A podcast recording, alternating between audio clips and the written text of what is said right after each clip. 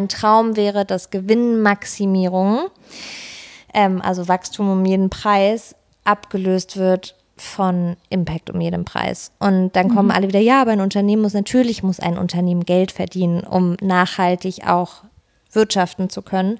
Aber ich stehe da immer, wenn ich mir dann angucke, wie die großen Schmuckunternehmen ihre ähm, Jahresveranstaltungen äh, haben und dann ganz stolz ähm, verkünden, dass ihr Reingewinn nach Steuern irgendwie 400 Millionen Euro waren, wo ich immer denke, nein, da müsst ihr gar nicht so stolz drauf sein, weil diese 400 Millionen Euro, die ihr Reingewinn gemacht habt, die habt ihr nur geschafft, weil ihr gewinnmaximierend gewirtschaftet habt und das heißt auf Kosten anderer, weil mhm. euer Anspruch ist, so günstig wie möglich zu produzieren.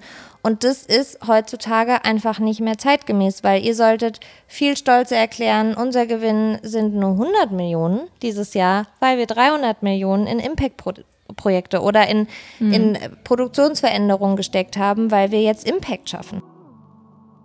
Herzlich willkommen im Schiff Podcast, dem Podcast für Transformation in Zeiten des Wandels. Ich interviewe hier nachhaltige Unternehmen, Startups mit Sinn und Entrepreneure, die die Welt ein bisschen besser machen wollen. Und ich finde, gerade in der jetzigen Zeit kann man von diesen Geschichten gar nicht genug bekommen. Mein heutiger Interviewgast ist Guya Merkle, die Gründerin von Firi Fine Jewelry und der Earthbeat Foundation. Das ist ein nachhaltiges Schmucklabel aus ethisch korrektem Gold, werden hier Schmuckstücke gefertigt. Und sie erzählt im Podcast von ihrer wirklich sehr bewegenden Reise hin zu diesem Label. Und nur um es kurz anzureisen, sie hat schon mit 21 Jahren das Schmuckunternehmen ihres Vaters fortgeführt nach seinem Ableben und hat es nach drei Jahren sozusagen an die Wand gefahren, äh, war pleite, hat sich dann aber einfach vorgenommen, dem Ganzen auf den Grund zu gehen, warum ihr das nicht gelungen ist und ähm, hat sich äh, tief reingefräst in die Schmuckindustrie und studiert am GIA in London und ist da zum ersten Mal einem Bild von einer Goldmine begegnet. Und dieses Bild hat alles verändert bei ihr. Und sie hat sich dann informiert und hat sich aber entschieden, hey, ich schaue mir das einfach direkt vor Ort an, ist nach Peru gereist, eine Viertagesreise, die wirklich alles verändert hat, denn sie hat dort ähm, gesehen, wie es den Menschen wirklich vor Ort geht, den Minenarbeiterinnen und Minenarbeiter, hat von Fehlgeburten erfahren, hat von dem toxischen Wasser erfahren, hat von ähm, der Schürfung mit Quecksilber erfahren, wodurch eben diese giftigen Gase entstehen, hat selber auch eine Vergiftung von dieser Reise äh, getragen und dennoch ist da wirklich diese Vision entstanden, die Schmuckindustrie zu verändern, zu transformieren und auch mit einem eigenen Label zu zeigen, wie es geht. Und das treibt sie immer noch an, wenn man sie fragt, ähm, wie hast du durchgehalten, diesen wirklich doch sehr turbulenten Weg, diese Reise, dann sagt sie, dass es ihre Vision ist, die sie immer noch anhält und dass es sehr wichtig ist für Gründerinnen und Gründer, genau das einmal festzulegen und vor allem Produkte mit Impact zu kreieren. Das heißt, bei ihr ist es eben so, dass wirklich jedes verkaufte Schmuckprodukt äh, direkt Impact für die Menschen vor Ort kreiert, dass Permakulturprojekte finanziert werden dadurch, äh, Projekte in Uganda und so weiter und dadurch ja eben direkt Impact erzeugt wird. Und das ist auch ihr großer Traum, dass Gewinnmaximierung in Klammern um jeden Preis einmal abgelöst wird durch Impact um jeden Preis. Und um das zu schaffen, geht sie auch in die Unternehmen hinein, in die klassische Schmuckindustrie, berät und zeigt, wie es geht. Ich wünsche euch viel Freude mit dem Interview und vor allem dir, liebe Guya, viel, viel Energie, Durchhaltevermögen und Kraft für deinen Weg. Schön, dass du hier bist. Vielen Dank für die Einladung. Im Schiff Podcast und ähm, wie immer starte ich mit der Frage, was so deine größten Shifts im Leben waren, die dich dann auch zur Gründung von deinem Schmucklabel gebracht haben. Und wenn du vielleicht so ein bisschen die Station äh, davon erzählen könntest, das wäre toll. Ja, ähm, also der größte Shift in meinem Leben, äh, ich glaube, der alles verändert hat, war tatsächlich der Tod von meinem Vater. Mhm. Da war ich 21 wow. und noch mitten im Studium. Ich habe Kommunikation studiert, aber schon mit Fokus auf Nachhaltigkeit und wie man eben Systeme verändern kann. Ah, echt? Wo hast du das ähm, gemacht? In Potsdam. Aha, genau. Okay. Mhm. Und dann äh, ist halt äh, mein Vater verstorben und ähm, ich komme ursprünglich aus Pforzheim, aus der Goldstadt Deutschlands. Also da kommen die ganzen großen Schmuckunternehmen, also Chopard zum Beispiel kommt auch aus Pforzheim, Wellendorf, wie sie alle heißen. Und äh, genau, meine Familie eben auch, weil wir ähm, schon in der dritten Generation ähm, auch Schmuck gemacht haben. Also mein Großvater schon, dann mein Vater übernommen.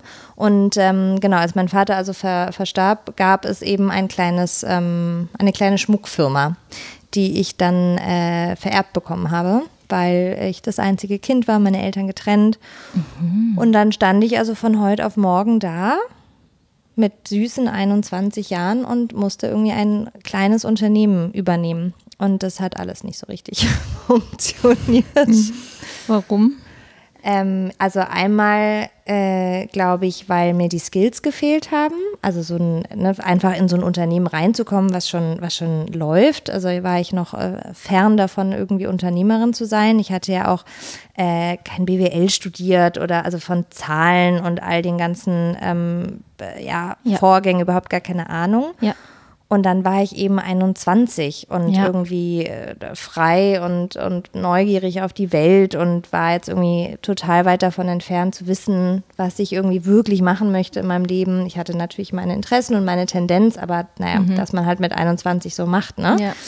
Ähm, und das hat einfach überhaupt nicht funktioniert. Also und dann ja auch noch der Trauerprozess, der ja auch dazu kam, das überhaupt erstmal alles zu verarbeiten ja. und ähm, Genau, und die Zeit kann ich eigentlich relativ kurz zusammenfassen, weil ich habe irgendwie versucht und getan, was vielleicht wirklich noch interessant ist, ich hatte auch keine Connection zu Schmuck. Also ich bin zwar groß geworden, ähm, bin auf Messen gegangen, war super viel, meine beiden Eltern haben in dem Unternehmen gearbeitet, also ne, äh, mhm. ich war eigentlich ständig im, im Unternehmen und habe das zwar irgendwie schon so, also für mich war das total normal, aber ich hatte keine Connection dazu. Ich habe auch nie Schmuck getragen. Es hat mir einfach nicht interessiert. Interessant. Ich bin auch nicht so ein Schmuckträger. Also ja, witzig, ne? tatsächlich. Ne? Also jetzt habe gerade ne für die sagen, Fotos mit Ohrringe sind ganz ja, hübsch. Genau. für die Fotos mit Hunter jetzt natürlich äh, fett angelegt und so, aber ähm, so also weder Schminken noch, noch, noch Schmuck, also alles, was so drumherum ja. irgendwie ist, bin eigentlich immer ja. ziemlich natural so. Das ist halt so die Persönlichkeit. Also, aber ich muss sagen, da kommen wir später noch dazu, dass ich richtig gelernt habe, Schmuck ja. zu lieben, aber ich musste es lernen. Interessant. Ähm, das war überhaupt keine natürliche, ja, Gegebenheit. Mhm. Und deswegen war es, glaube ich, auch so schwer, weil es halt ein Unternehmen war, wozu ich eigentlich überhaupt keine Connection hatte. Und das Unternehmen meines Vaters war auch sehr so ein klassisches Schmuckunternehmen. Also der hat große Stücke gemacht, und Joaillerie, die halt an, an äh, große Kunden überall auf der Welt rausgingen. Mhm. Und das war so gar nicht meins. Also ich bin dann, als ich zehn war, haben sich meine Eltern getrennt und ich bin nach Berlin gekommen mit mhm. meiner Mama mhm. und habe halt das Berlin-Leben gelebt und war halt so ein, so ein wahnsinnig, oder also bin ich immer noch, aber damals so ein freier Mensch, der sich irgendwie überhaupt nicht mit solchen Themen auseinandergesetzt hat. Und es war schon auch so eine Luxuswelt, mit der ich mich überhaupt nicht identifizieren konnte und dadurch natürlich auch nicht wusste, wie man an solche Kunden Schmuck verkauft, weil ich die Kunden ja gar nicht verstanden habe, weil sie mich eigentlich überhaupt nicht interessieren. Nee, weil du ja einfach noch viel jünger warst als sie. Ja, als und ich glaube selbst. auch die Persönlichkeit. Also mhm. Also es hat, das hat mich, also interessiert mich bis heute nicht sonderlich, muss ich sagen. Mhm. Dieses, mhm. also ich kann es zumindest nicht, nicht so richtig nachvollziehen, ohne das jetzt kritisieren zu wollen. Aber da hat ja jeder einfach so sein, ja. sein Gefühl und sein Interesse und das, das ist halt kein Teil von mir. Und deswegen war es wahnsinnig schwierig, ähm, das zu bedienen. Und äh, mein Vater war auch einfach, glaube ich, der beste Salesman on Earth. Mhm. Ähm, das konnte ich überhaupt nicht machen. Also ich habe dann wirklich versucht, eins zu eins das so zu machen wie mein Papa. Das ist gar nicht möglich gewesen. Ähm, und also kurz gesagt, nach, ich glaube, drei Jahren war das Unternehmen pleite. Aha. Ja.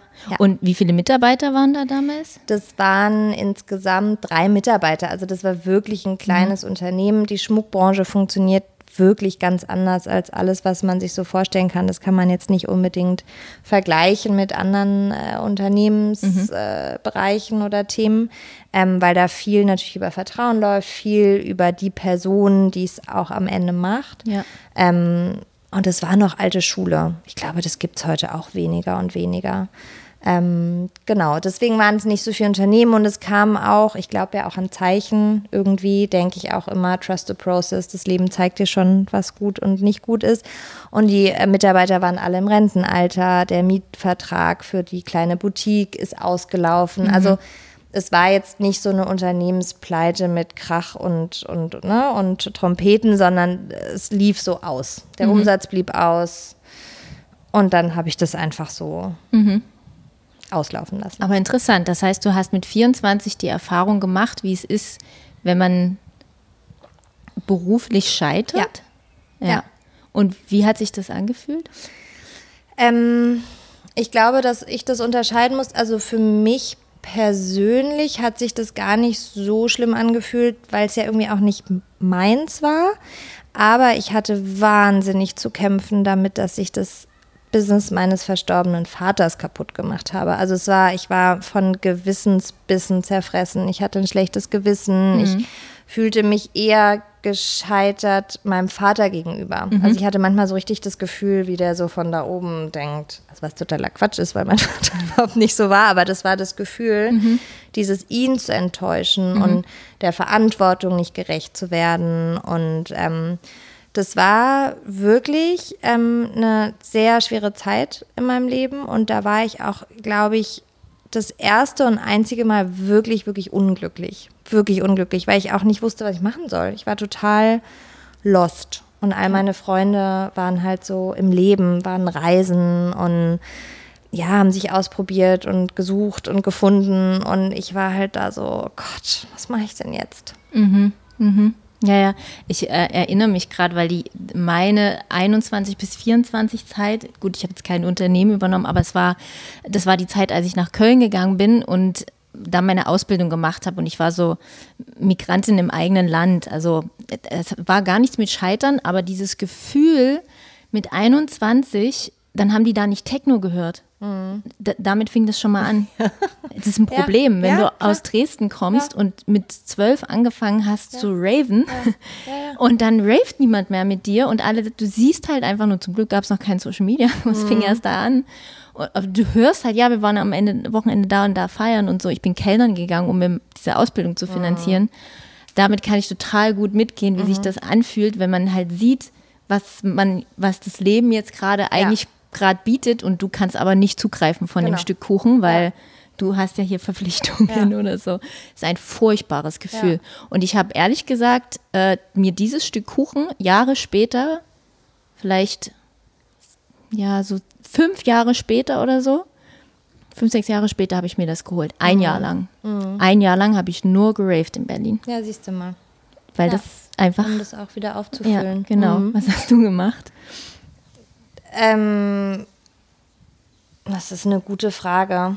Ich glaube, ich war, äh, ich bin viel gereist ab einem Punkt. Also ich habe das sozusagen dann, also meine Geschichte geht ja dann noch weiter, aber ich habe das wahnsinnig viel kombiniert mit Reisen, weil ich glaube, das war das, was mir so gefehlt hat, ne? die mhm. Welt zu entdecken. Ich habe das zwar viel mit meinen Eltern gemacht, weil ich immer mit denen mit bin, aber so, ja, einfach drauf loszureisen mhm. und einfach Erfahrungen zu machen mhm. und Menschen kennenzulernen und Kulturen kennenzulernen. Und das war ganz schön am Anfang auf so meiner Research- äh, Reise, ähm, weil mich eben dieses Thema nicht losgelassen hat. Also dieses Scheitern und dieses, warum fehlt mir die Connection dazu? Warum verstehe ich das nicht? Also das war schon getrieben aus eben diesem Scheitern und dem schlechten Gefühl, mhm. habe ich dann für mich beschlossen, dass ich dem auf den Grund gehen möchte und dass ich es irgendwie meinem, meiner Familie und meinem Vater schuldig bin, mich zumindest mit der Materie einmal richtig zu beschäftigen. Es war jetzt vielleicht nicht die beste Motivation, weil die wieder so für jemand anderen war,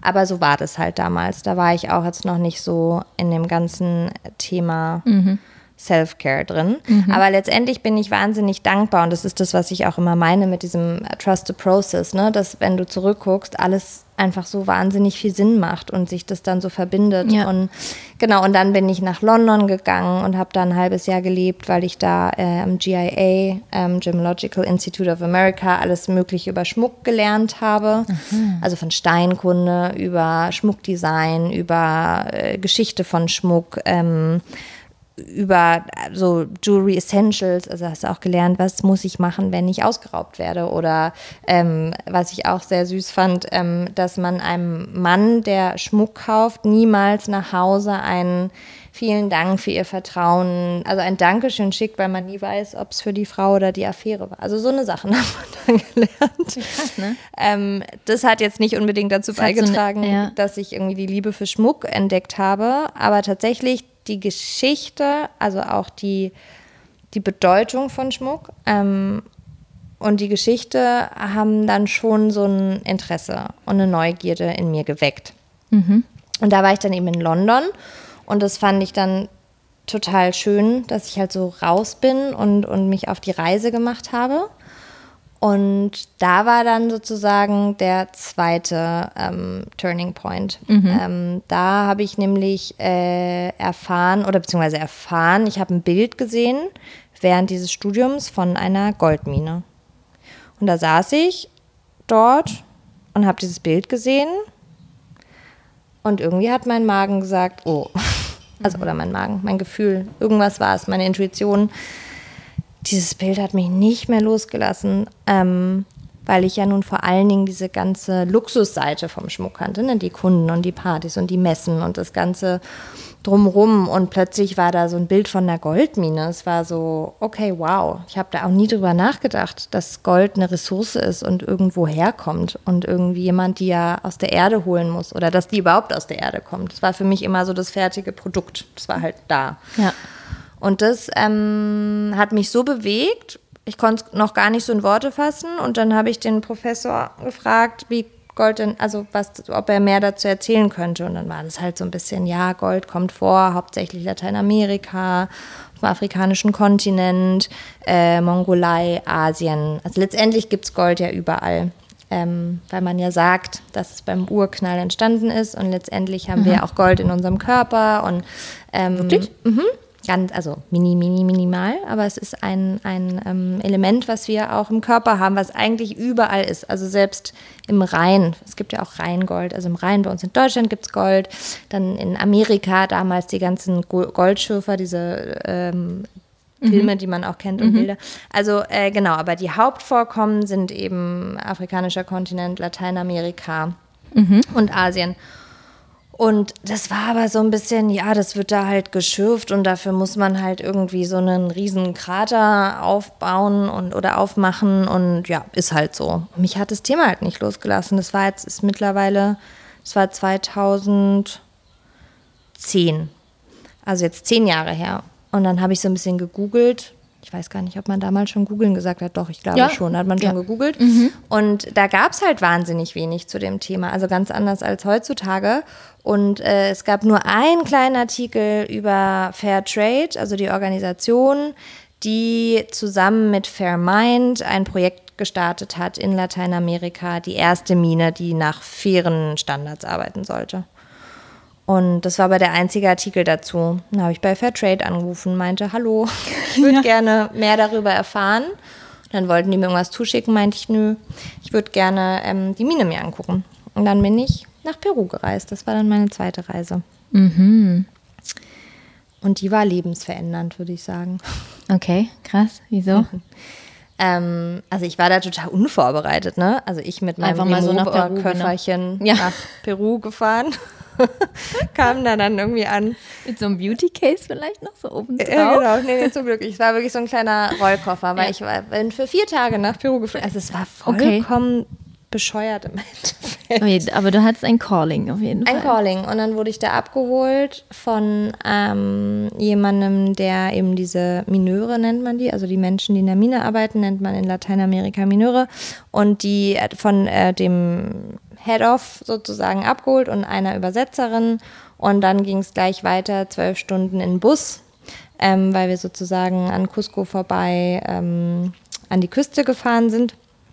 Und da habe ich dann äh, in so einem Bed and Breakfast äh, geschlafen. Am nächsten Morgen ging es los. Wurde ich abgeholt mit einem Pickup und dann sind wir vier Stunden hoch in die, in die Berge gefahren. Ja, nichts zu trinken dabei, nichts zu essen dabei. Äh, total, naja, also total naiv.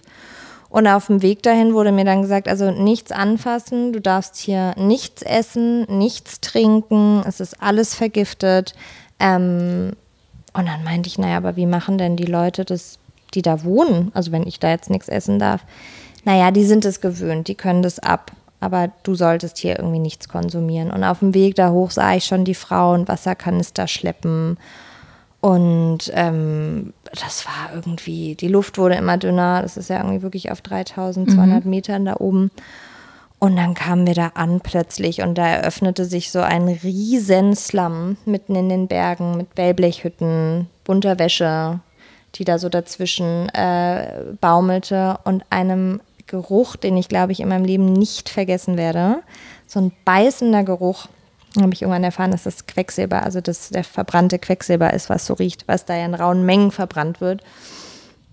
Und alles war dreckig und es war wirklich so ein harter Realitätscheck, auch für mich, die ja trotzdem wahnsinnig privilegiert groß geworden ist. Also ich habe zwar die Welt bereist und, und, und war immer schon, seitdem ich klein bin, ein Mensch, der wahnsinnig sensibel auf Ungerechtigkeiten äh, reagiert hat und mich immer schon eingesetzt habe, seitdem ich denken kann.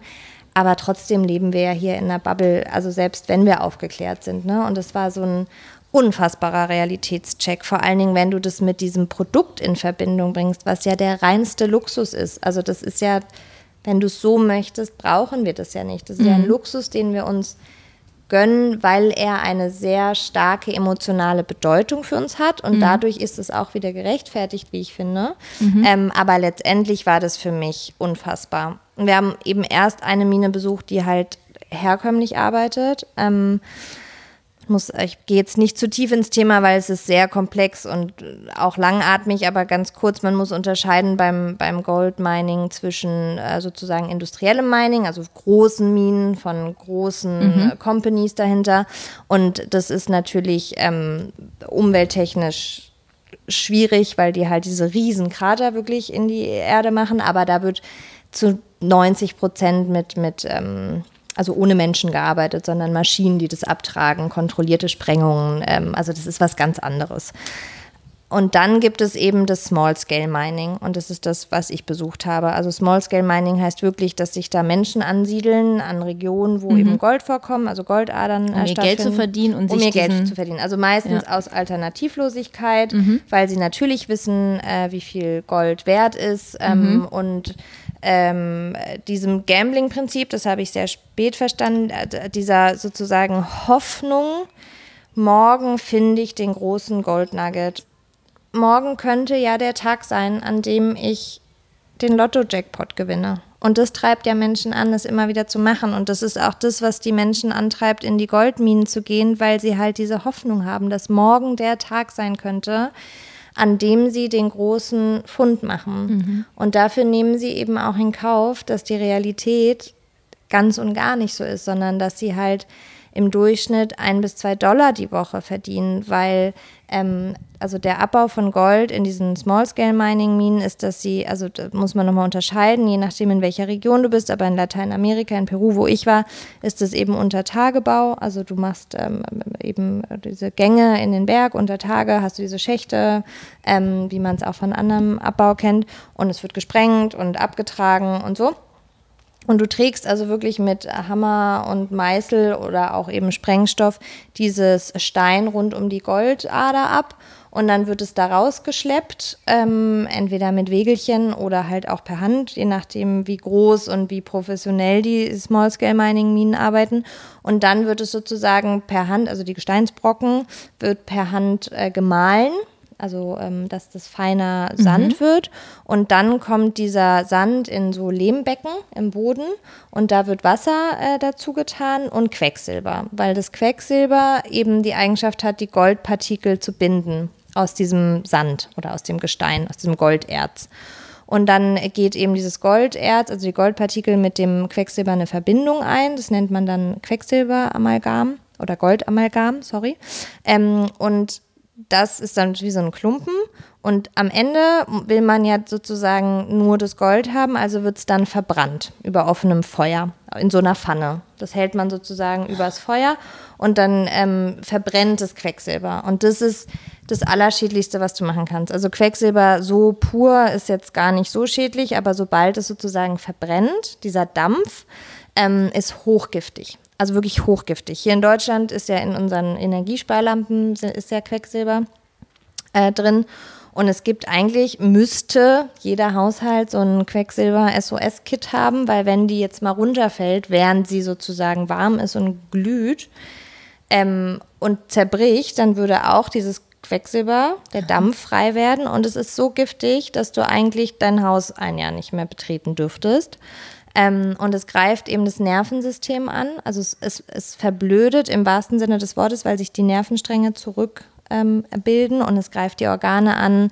Ähm, wahnsinnig hohe Rate an, an Fehlgeburten in, äh, in diesen Minenregionen. Ähm, natürlich auch Kindsterblichkeit, also weil die Kinder schon mit dem Problem auf die Welt kommen. Ähm, ja, es, es, es macht dich sukzessive einfach kaputt. Also die Lebenserwartung äh, ist, ist ganz gering. Und dann kommt natürlich dazu, dass die am Ende das Wasser, also das, was übrig bleibt, halt also dann in den Fluss kippen. So, wenn sie das dann nochmal waschen und dann, dann ist alles tot da drumherum. Und dann baden sie ihre Babys da drin und nehmen das Wasser, um zu kochen oder ihre Wäsche zu waschen. Und es ist also alles kontaminiert, wenn man es so möchte. Und am Ende verdienen die halt, also es gibt zwei Prinzipien, wie die äh, Menschen ähm, arbeiten. Entweder sie sind sozusagen, also die arbeiten ja immer für jemanden, dem das Land gehört. Und entweder sie sind quasi angestellt ähm, und kriegen, egal was sie schürfen, eben ein bis zwei Dollar mhm. im, in der Woche. Oder ähm, sie sind sozusagen beteiligt, also sie schürfen und schürfen und schürfen und am Ende kriegen sie dann einen Anteil von dem, was sie geschürft haben. Ähm, oder sie arbeiten sechs Tage für ihren Boss und einen Tag dürfen sie für sich selber arbeiten. Aber man muss sich das so, also damit man mal versteht, also ein Gramm kostet aktuell, glaube ich, rund um 40 Euro, weil der Goldpreis wahnsinnig hoch ist. Um ein Gramm Gold rauszubekommen am Ende des Tages, musst du eine Tonne Erde, also Gestein, einmal durcharbeiten. Also eine Tonne ergibt ein Gramm. Mhm. Und mit Quecksilber voll machen. Um genau. 40. Mhm. Ja. Okay. Also das sind so, und das fand ich das war für mich alles so unverständlich, weil ich in meinem damaligen noch sehr naiven Milchmädchen-Denken dachte, naja, die sind ja eigentlich die wichtigsten, also die, der wichtigste Part der ganzen Wertschöpfungskette, weil ohne die Arbeit hätten wir ja gar nicht das Gold, was wir dann am Ende zu schönem Schmuck umarbeiten mhm. können und jemanden glücklich machen können damit. Und das war für mich, das ging irgendwie nicht in meinen Kopf rein, dass die, die eigentlich dafür verantwortlich mhm. sind, dass wir unseren Job machen können, am allerwenigsten bekommen mhm. und nicht nur am allerwenigsten bekommen, sondern überhaupt nicht gesehen werden, also gar keine Rechte haben, überhaupt nicht Teil dessen sind mhm. und sich irgendwie niemand drum kümmert, sondern im Endeffekt, also bei dem Small Scale Mining, postkoloniale ähm, Mechanismen greifen, weil es ist ja ein, ein, Prinzip der Ausbeutung, das da stattfindet. Mhm. Mhm. Und das war also dieser Moment da oben, da ist noch wahnsinnig viel anderes passiert, aber das war wirklich so der Moment, wo ich dachte, nee. Und mein erster Impuls war, zum Glück ist die Firma pleite gegangen, weil damit möchte ich überhaupt nichts zu tun haben. Mhm. ja. Dabei ist es dann zum Glück nicht geblieben. Mhm. Und warst du dann auch bei der Fairtrade-Mine? Genau, ich war dann auch bei der Fairtrade-Mine. Ja. Und da hat man einfach einen wirklich deutlichen Unterschied gesehen. Also das war professioneller, äh, die Abläufe waren professioneller, die waren auch getraint, also weil oft bei diesem Small-Scale-Mining ist es ja so, dass Leute da aus Mangel an Alternative und eben diesem immer noch dieser romantischen Vorstellung des Goldschürfers einfach drauf los minen ohne, die wissen überhaupt nicht, wie das sozusagen mhm. funktioniert. Und da passieren natürlich wahnsinnig viele Unfälle auch dabei und so, ne? Also das ist, und da, also bei, in dem Prinzip des Fair Trade, vermeint, also mittlerweile gibt es da ja sehr viele Zertifikate, da kriegen die also auch wirklich Trainings, wie macht man sowas. Ähm, Quecksilber wird trotzdem gebraucht in den meisten Fällen, aber eben in geschlossenen Kreisläufen, sodass A, die Menschen den Dampf nicht einatmen und im besten Fall eben auch immer wieder verwendet wird und nicht in die Natur zurückgegeben wird.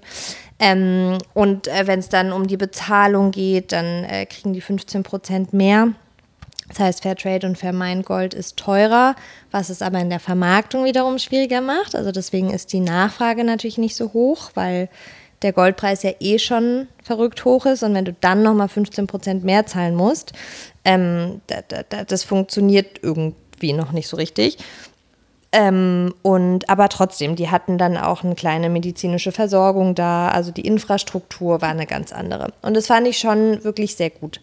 Und ähm, die Kombination aus zu sehen, wie die Realität ist und zu sehen, was der Weg sein könnte, aber auch wiederum mitzubekommen, und da kam mein Studium rein, Kommunikation, ähm, dass das noch überhaupt kein Thema da draußen ist, also weder beim Konsumenten mhm. noch irgendwie in der Industrie, ähm, hat mir dann auf dem Rückflug, als ich darüber nachgedacht habe, diesen Bauchimpuls gegeben. Es war wirklich eine Bauchentscheidung zu sagen, okay, hier ist A meine Chance, mich zu versöhnen mit meiner Familiengeschichte, mit dem, was meine Familie gemacht hat, ähm, eine Veränderung auch da reinzubringen, weil meine Familie eben seit drei Generationen Teil dieses, dieser Industrie war und damit auch Mitverantwortung hatte für wie Dinge auch schiefgelaufen sind.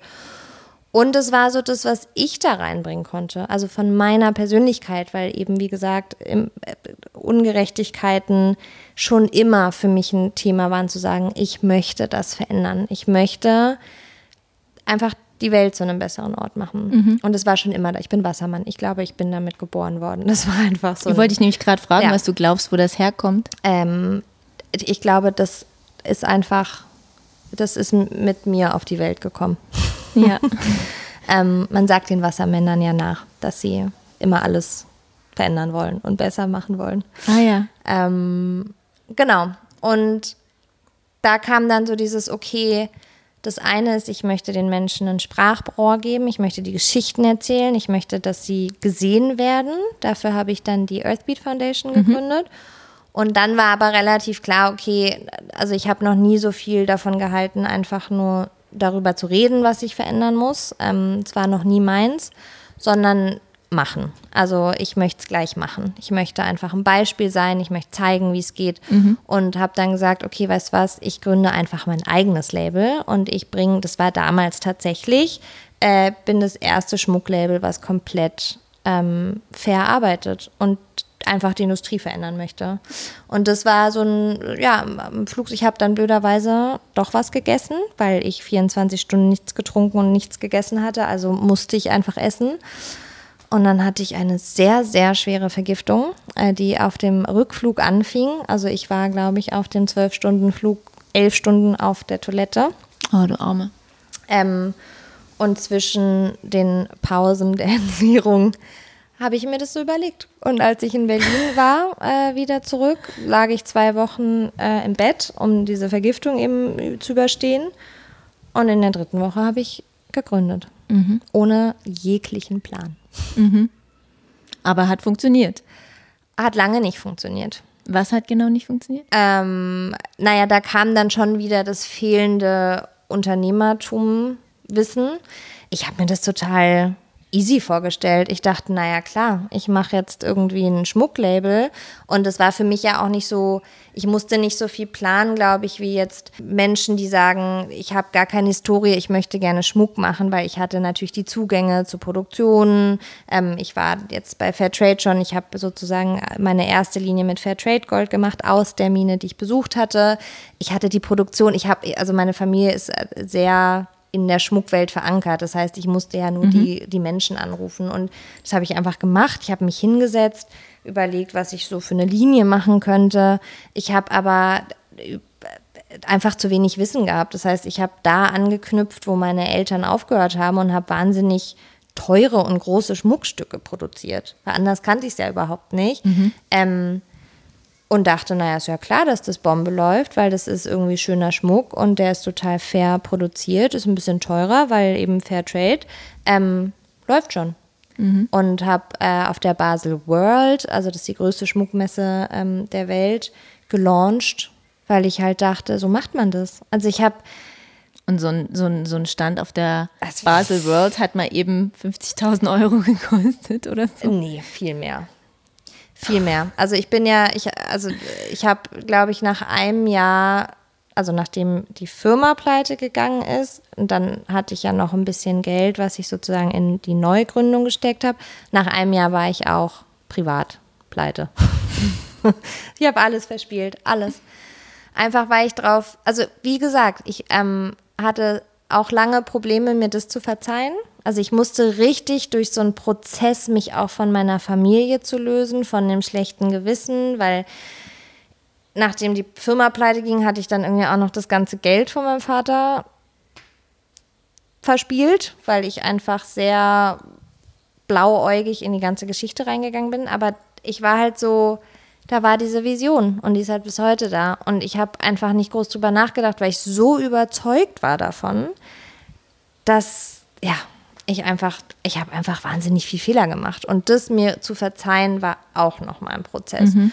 Und dann wirklich reinzugehen und zu sagen, so Mäuschen, jetzt machst du es mal richtig. Und jetzt atmest du einmal tief durch und machst dir mal einen Plan. Weil das Feedback, was, also ich habe die ersten zwei Jahre kein einziges Schmuckstück verkauft, weil natürlich die Zielgruppe überhaupt nicht ready war für das, mit was ich da raus bin. Also mhm. die wollten Produkt überhaupt nicht nichts hören mhm. von mhm. Kinderarbeit und mhm. Menschen, die sterben mhm. und schreckliche Bedingungen in den Goldminen. Die waren das gewöhnt, einfach ihren schönen Luxusschmuck zu kaufen.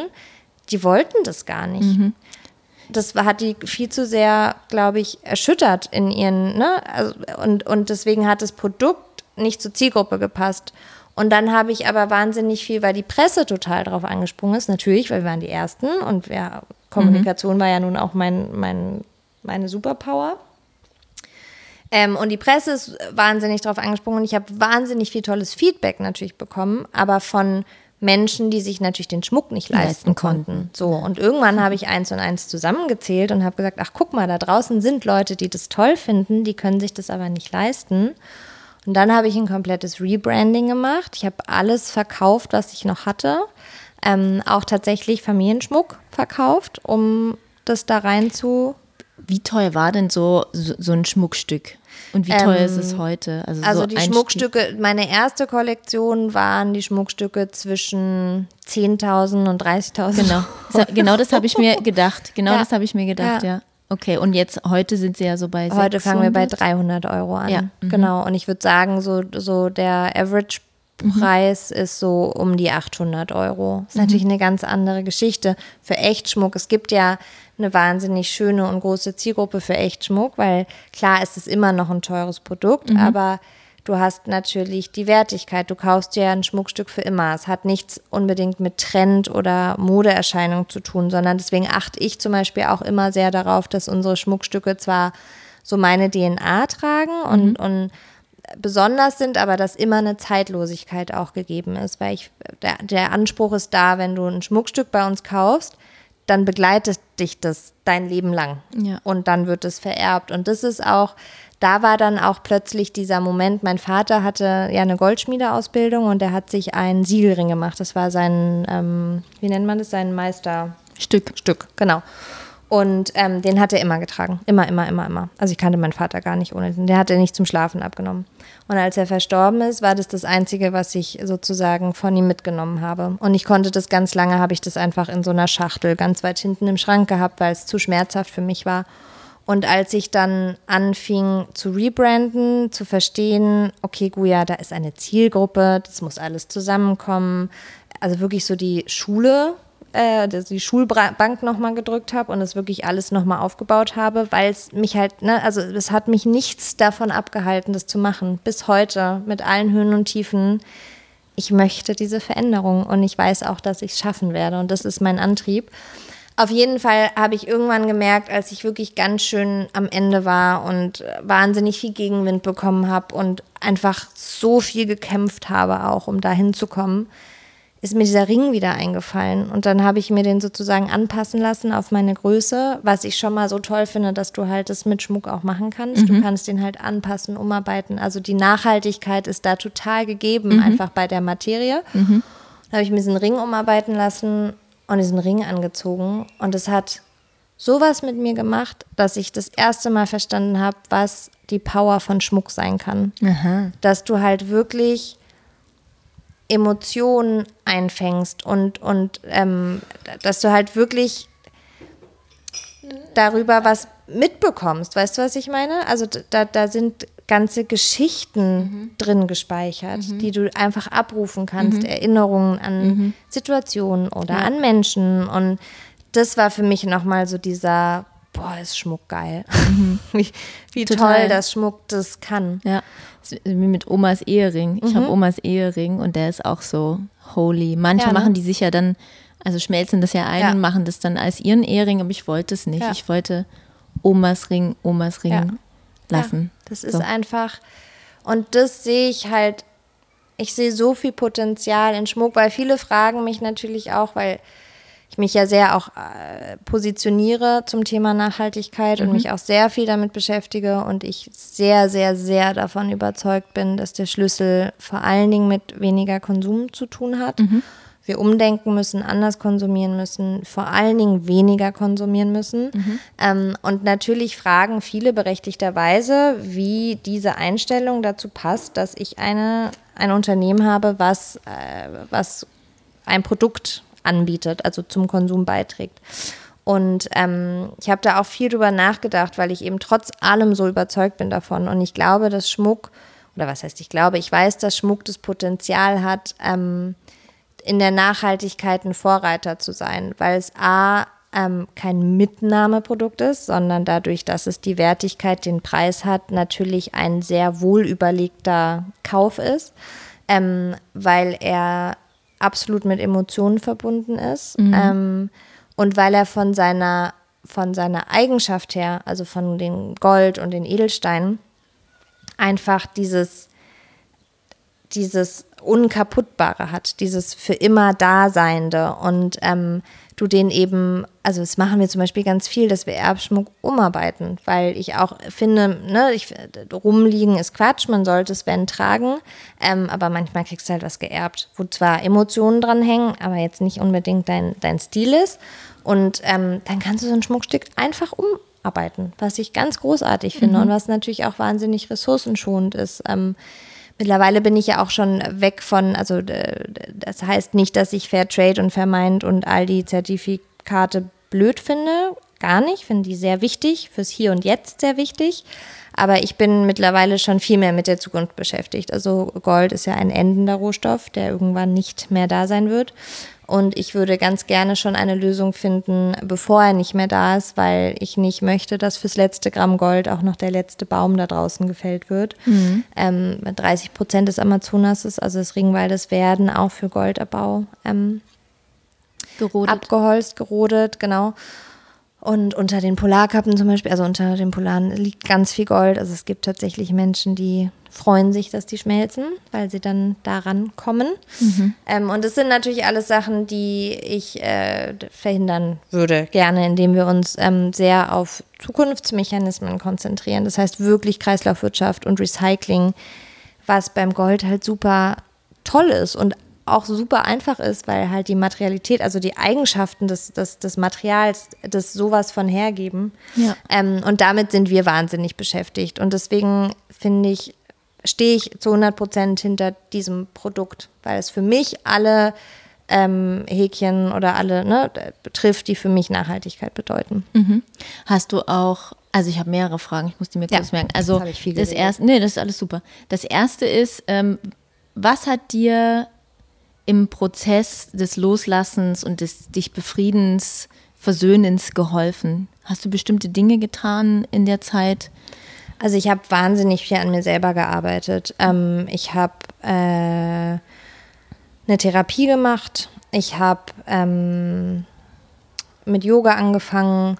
Ähm, ich habe angefangen hinzugucken, in mich reinzugucken. Ne? Also das war irgendwie so ein Prozess. Ich habe eine, auch eine Reise gemacht nach Griechenland, wo ich äh, ja einfach mich auch mit dem Thema Heilung beschäftigt habe, von einfach ganz viel. Und ich bin davon, ich bin überhaupt keine Esoterikerin, gar nicht. Also auch das macht, glaube ich, mein äh, Sternzeichen aus. Bin total die Realistin.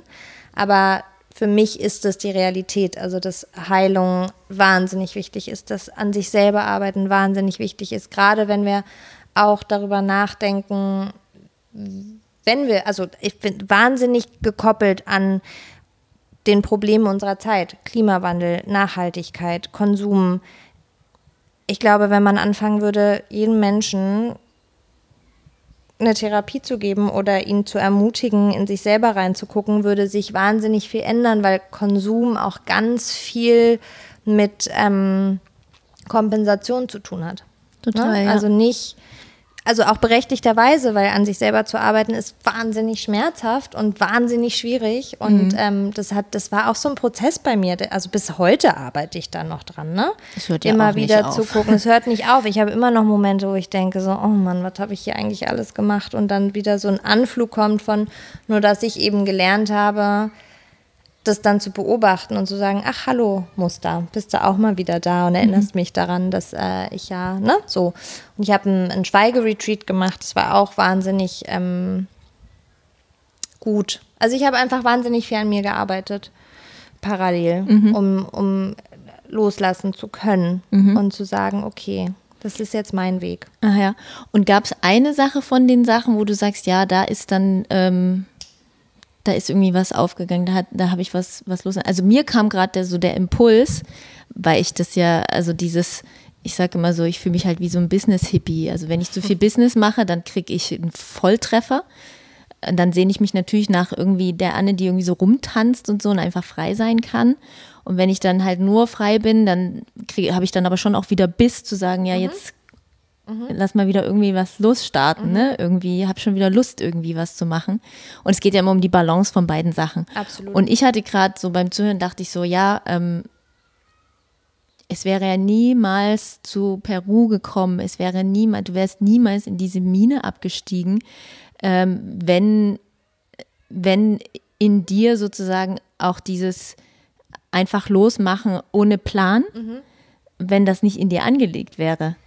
Es ist, glaube ich, total in mir angelegt. Und es hat ja immer beide Seiten. Ne? Ja. Also ich bin bis heute, kann ich Pläne nicht ausstehen. Bis heute, glaube ich, ist es auf einer Business-Ebene wahnsinnig schwierig, mit mir zu arbeiten. Ich sage immer, dass mein, mein größtes, mein größter Fehler, also mein größter Fehler ist jetzt Quatsch, aber dass dieses alleine Gründen schon schwierig war, also ohne Partner. Mhm. Aber auf der anderen Seite ist es halt auch so in mir angelegt. Ich mache einfach drauf los. Ich bin so ein intuitiver Mensch.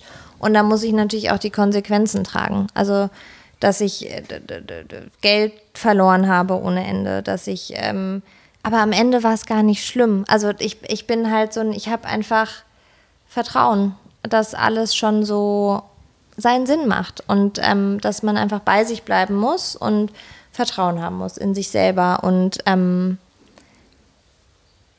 ich glaube, da ist einfach viel in einem. Und das, was aber dieser Moment vielleicht war schon das an sich arbeiten, das überhaupt zu, weil ich habe ja nicht, ich habe mich ja eigentlich nicht verändert, ich habe einfach nur Raum geschaffen für das, was da ist und mich von Dingen verabschiedet, die nicht zu mir gehören, sondern die vielleicht über Erziehung oder über Erfahrungen so reingeschleust wurden. Ins System, ja. Mhm. Und ähm, ich glaube, darum geht es, wie du sagst, auch um eine Balance. Ne? Also äh, ich brauche einfach totale Krisentage, wo ich das alles überhaupt nicht hinkriege. Aber ich glaube, im Leben geht es immer um die Balance. Ja, die gehören halt dazu, ne? Mhm. wo man halt so abgenervt ist von vom von allem. Von allem, genau. Ähm, genau, und dann kommt noch Corona hinzu und dann ist, ja. äh, ist kompletter innerer Shutdown äh, Deswegen ist es, glaube ich, so wichtig und das ist, ich werde ja oft auf so Vorträgen und so gefragt, was meine Motivation ist. Oder ne, gerade geht es ja in jedem Unternehmen darum, Sinnhaftigkeit zu finden. Ja. Und die habe ich ja, so, die hatte ich ja, bevor ich alles andere hatte. Und deswegen ja. werde ich da zu viel äh, eingeladen. Und eben die Frage ist immer, wie hast du das durchgehalten oder wie konntest du auch all die Niederlagen und so mhm. Äh, bewerkstelligen und bist nicht daran kaputt gegangen und bist weiterhin so positiv, wie du bist. Und es ist diese Vision. Ich glaube, es ist wahnsinnig wichtig, für sich selber, ob das jetzt privat oder beruflich oder was auch immer ist, dieses Thema zu finden, für das man brennt. Und wenn man das gefunden hat, das ist einfach dieser Motivator. Und Ja. dann kann man auch loslassen. Dann kann man auch sagen, okay, das war jetzt halt ein Fehler. Ist, ist so. Mache ich nächstes Mal besser oder ich mache den nächsten Fehler. Aber diese Sinnhaftigkeit zu finden, das ist, glaube ich, die größte Inspiration und der größte Motivator. Und es muss ja jetzt nicht immer so sein, ich verändere eine Industrie, wie ich das jetzt äh, habe. Es kann ja was ganz anderes ähm, sein. Ja. Und ähm, Ich glaube, ich habe danach gar nicht so gefragt, weil du vor mir sitzt.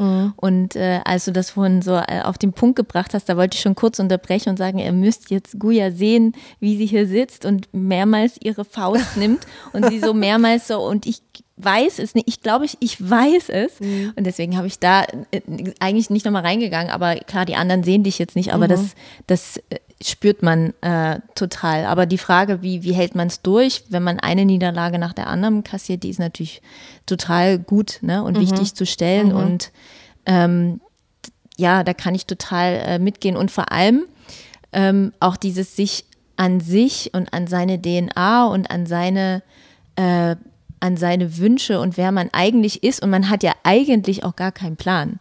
Also ich sage immer, was, was ich von mir weiß, ist vielleicht die Spitze des Eisbergs. Da liegt noch so viel unten drunter. Ja. Und es geht ja immer nur darum, im Leben zu hinzugucken, was ist denn da eigentlich noch? Und genau, was du gesagt hast, da ist durch die Sozialisation kommen Sachen ins System, die haben überhaupt keine Berechtigung, die haben überhaupt keinen, die, die gehören überhaupt gar nicht rein, die können bitte raus, tschüss, habe ich überhaupt nichts mit zu tun, ne? genau. Also so, ähm, was ist ich, also in deinem Fall halt vielleicht irgendwie das schnelle Geld, Ja. äh, ne? Champagner hinher, äh, Absolut. Bootsjachten, irgendwie so ein, Absolut, ja. so ein, so ein Shishi, was Mhm. ja irgendwie auch zu, zu Luxus-Schmuckmarken irgendwie dazugehört, da zu sagen, ja, findet statt irgendwo, aber ist nicht meins. ist gar nicht meins. Ist auch ne? nicht meine Motivation Nee, dahinter. genau. Also wie ist es denn jetzt so um die Zielgruppe bestellt? Mhm. Also wie hat sich das so verändert, ähm, die, die Bereitschaft oder auch das, das Know-how? Ich habe ja eine Umfrage gemacht auf Insta, Ja. ähm, ob viele das schon wissen, also über die Schattenseiten sozusagen Ja. dieser Schmuckproduktion. Da waren 83 Prozent waren auf Ja. Dachte ich so, aha, Okay. krass. Ja, ist auch viel passiert in letzter Zeit, Ja. muss ich sagen. Mhm. Und ähm, wird es jetzt einfach auch verstärkt sozusagen darauf geachtet, nachgefragt, wie, wie nimmst du das wahr? Also sind es Auf jeden gute, sind es gute Zeiten? Absolut. Also äh, es wird immer mehr nachgefragt, es passiert ja auch mehr. Die Medien haben das Thema wahnsinnig aufgenommen, tatsächlich. Also mir immer viel zu wenig, beziehungsweise ich bin ja immer so, es gibt wirklich viele, viele gute Artikel zu dem Thema, sehr gut recherchierte, aufklärende Artikel, über, den ich, äh, über die ich mich immer wahnsinnig freue und ich denke immer so, jetzt kommt die Veränderung am Ende passiert ja immer nichts. Also dann wird aufgedeckt, also gerade, also es, ich meine, das reicht hier, ich kann gar nicht alles zu dem Thema erzählen. Es ist wirklich echt krass. Ja, und dann ich ich wird glaube ich, alles entdeckt, ja, Ja. über so eine Arte-Geschichte hattest du Ja, berichtet. genau. Und da, äh, da habe ich das zum ersten Mal so gesehen. ne, gesehen. Es Mhm. passiert immer ganz viel und dann verändert sich aber im System nichts. Also ich glaube, es ist gut, weil mehr Aufklärung beim Endkonsumenten ähm, passiert Mhm. und auch viele äh, Schmucklabels, die sich jetzt neu gründen, das Thema mit aufnehmen, was ich super finde. Ich finde, um ehrlich zu sein, jedes Business, was sich jetzt gründet, muss irgendwie sich mit dem Thema der Veränderung beschäftigen. Aber gut.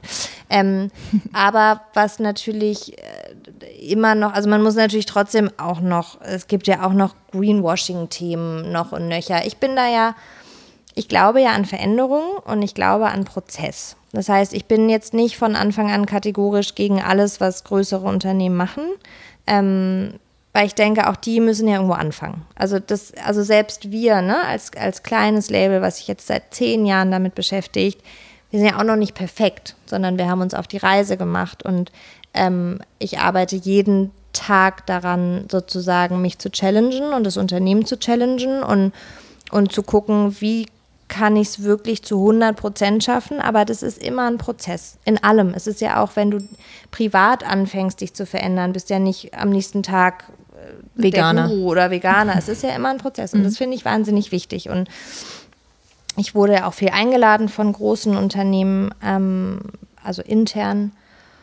Und du merkst relativ schnell, wenn jemand irgendwie anfängt rumzu greenwashen, aber es gibt eben auch große Unternehmen, die sagen, hey, ja, wir, wir wollen, wir wollen das, wir glauben daran. Ähm, Da laden dich dann größere Schmucklabels, wie man sie so kennt, ein Ja. und sagen, gut, ja, sag uns mal, wie das geht.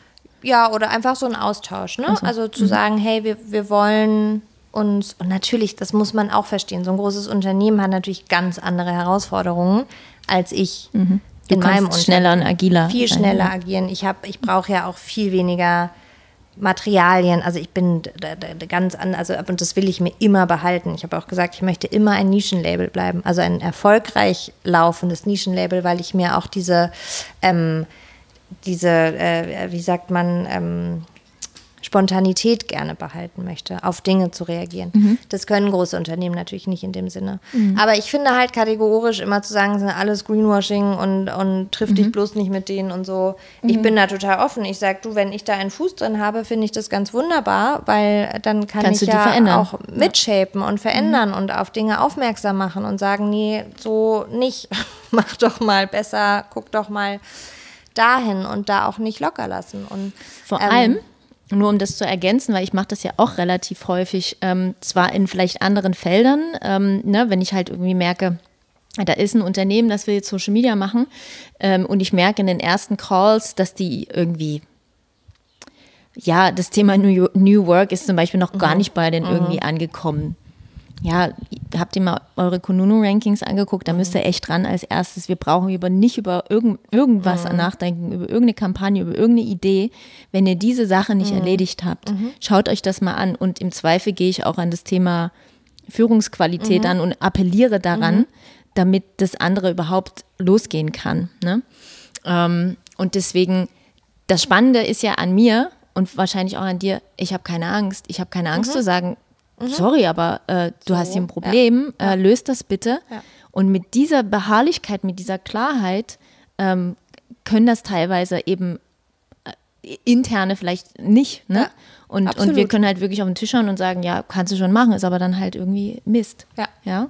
Absolut. Kannst schon so weitermachen, aber Ja. du kriegst irgendwann äh, die Quittung dafür. Ja.